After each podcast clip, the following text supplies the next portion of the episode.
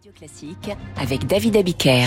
Direction le Niger avec Christian Macarian. Bonjour. Bonjour David. Le Niger dans l'écho du monde. Cinq semaines après le coup d'État du général Tiami, les forces françaises entament le retrait de certains éléments, entre guillemets, un langage châtié pour masquer un effacement rendu nécessaire par la colère de la population contre les militaires français. Une colère qui ne s'éteint pas. La France a finalement baissé pavillon au Niger. Après avoir joué la carte de la fermeté voulue par Emmanuel Macron, après avoir fait la sourde oreille aux injonctions des militaires nigériens, les autorités militaires ont admis hier, mardi 5 septembre, que des discussions étaient en cours avec les putschistes pour diminuer la présence française au Niger. Le ministre des Armées Sébastien Lecornu a procédé à l'habillage politique du retrait, puisque toute la coopération antiterroriste entre Niamey et Paris est suspendue depuis le putsch, il n'y a plus lieu de garder le même dispositif, on peut réduire les effectifs. De facto, il n'y a plus aucune coopération opérationnelle entre militaires français et nigériens. Alors concrètement, que représente ce retrait? La France dispose à l'heure actuelle de 1500 hommes, 1500 euh, euh, hommes au Niger déployés sur trois bases, parfois avec des éléments non français, par exemple américains. Il faut rappeler que les Américains ont 1100 hommes au Niger, et il faut ajouter à ces effectifs trois avions de combat Mirage 2000, cinq drones Reaper, des dizaines de blindés et des tonnes d'autres matériels.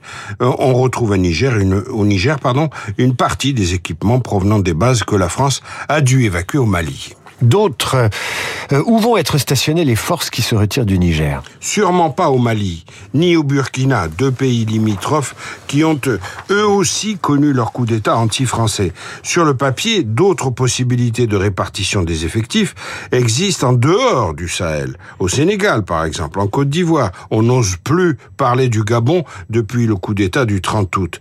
Pour le reste, la seule option envisageable resterait ou reste le Tchad, théorie, l'armée française dispose euh, d'une base à N'Djamena, au Tchad, où stationne déjà un millier d'hommes, mais à partir du moment où l'armée française ne dispose plus que d'une seule base au Sahel, et c'est cela le point plus important, euh, elle ne peut plus accomplir les mêmes missions. C'est toute la lutte anti-djihadiste dans son concept qui se voit remise en cause. La stratégie du contre-terrorisme en Afrique est quasiment anéantie. Alors la question c'est en quoi le Tchad serait plus sûr que les voisins?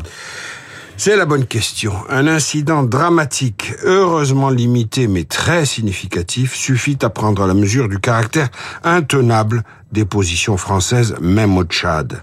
Hier, mardi, sur la base de Faya-Largeau, un infirmier militaire français a tué par balle un soldat tchadien qu'il était en train de soigner. Le soldat tchadien a frappé l'infirmier de trois coups de scalpel au thorax, à la tête et au cou. Le militaire français a alors dû faire usage de son arme.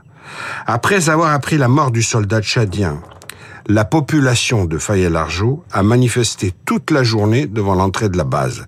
Elle a tenté d'y pénétrer, mais sans succès, et la foule ne s'est dispersée qu'à la tombée de la nuit. Un incident tristement significatif qui n'appelle aucun commentaire. Merci Christian Macarian. On vous retrouve demain à 7h40 pour l'écho du monde. Une question totalement indiscrète. Est-ce que vous avez dansé sur Hotel California? Euh, Carrément pas.